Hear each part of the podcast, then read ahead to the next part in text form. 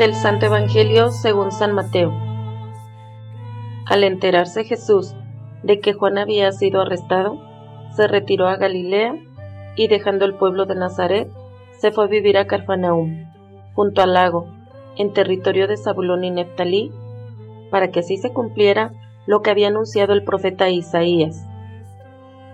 Tierra de Zabulón y Neftalí, camino del mar, al otro lado del Jordán, Galilea de los paganos, el pueblo que yacía en tinieblas vio una gran luz. Sobre los que vivían en tierra de sombras una luz resplandeció. Desde entonces comenzó Jesús a predicar diciendo, conviértanse, porque ya está cerca el reino de los cielos.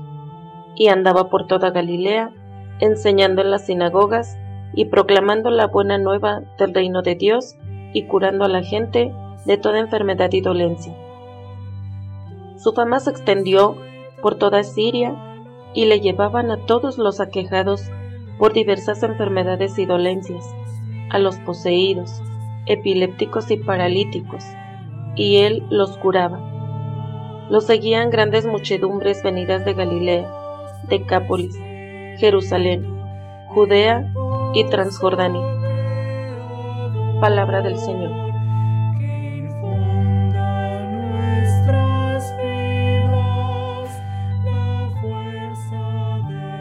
Amados hermanos en Cristo nuestro Señor, los saludo con gran alegría deseando que la luz de Cristo ilumine sus vidas.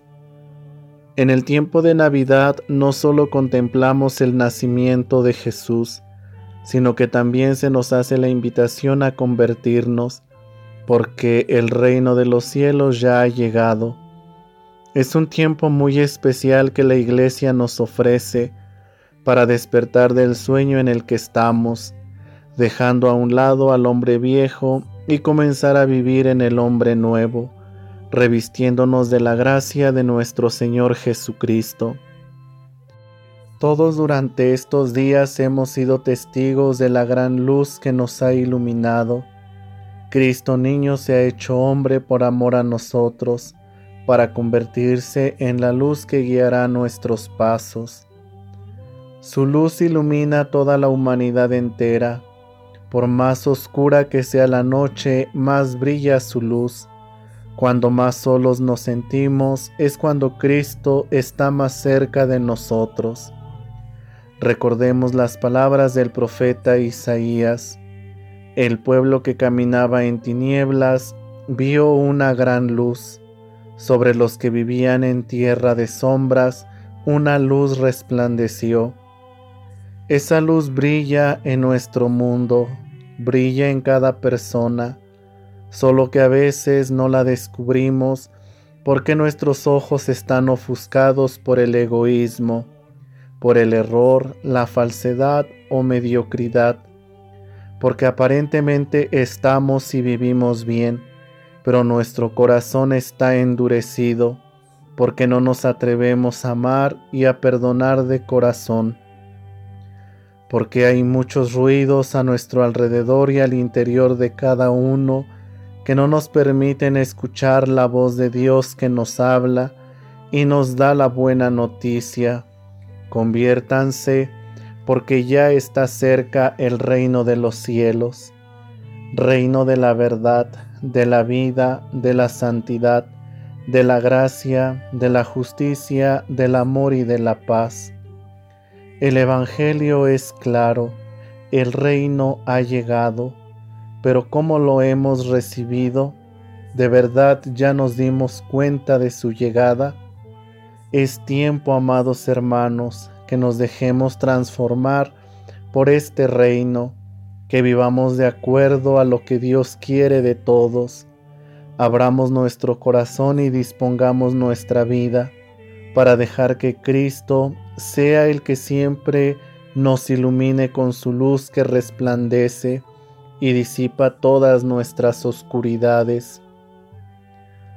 Vivimos en un mundo con muchas oscuridades, faltas de fe, problemas sociales, muertes, atrocidades en contra de la vida y los valores cristianos, muchas enfermedades, y no se diga la pandemia misma. Y ante estas realidades que vemos y vivimos, ¿cómo dejamos que la luz del reino de Dios nos ilumine? Es el momento de clamar y elevar la mirada a Dios, confiando en que Cristo que ha nacido de la Virgen María sea la verdadera luz que nos trae aquella felicidad que buscamos en las cosas del mundo. Solo Él nos puede llenar de esa alegría que necesitamos. Tengamos esa disponibilidad a Él y dejemos que su presencia cure a la gente de toda enfermedad y dolencia. Pongamos en estos momentos ante el altar de Dios a todos los aquejados por diversas enfermedades, en especial a nuestros hermanos que han sido contagiados por COVID-19, por sus familias, por los doctores, enfermeras y personal de salud. Tengamos los ojos de la fe bien abiertos en Dios para caminar por la senda del verdadero amor y de la verdadera esperanza. Salgamos de nosotros mismos, de nuestra comodidad, y seamos auténticos misioneros del amor de Dios en la Iglesia, siguiendo las indicaciones de nuestras autoridades civiles y eclesiásticas. Que su luz, queridos hermanos, nos ilumine, nos llene de alegría y de su paz. Que Dios los bendiga y que la Virgen Santísima interceda por cada uno de ustedes. Que Dios les acompañe y que tengan todos una bonita semana.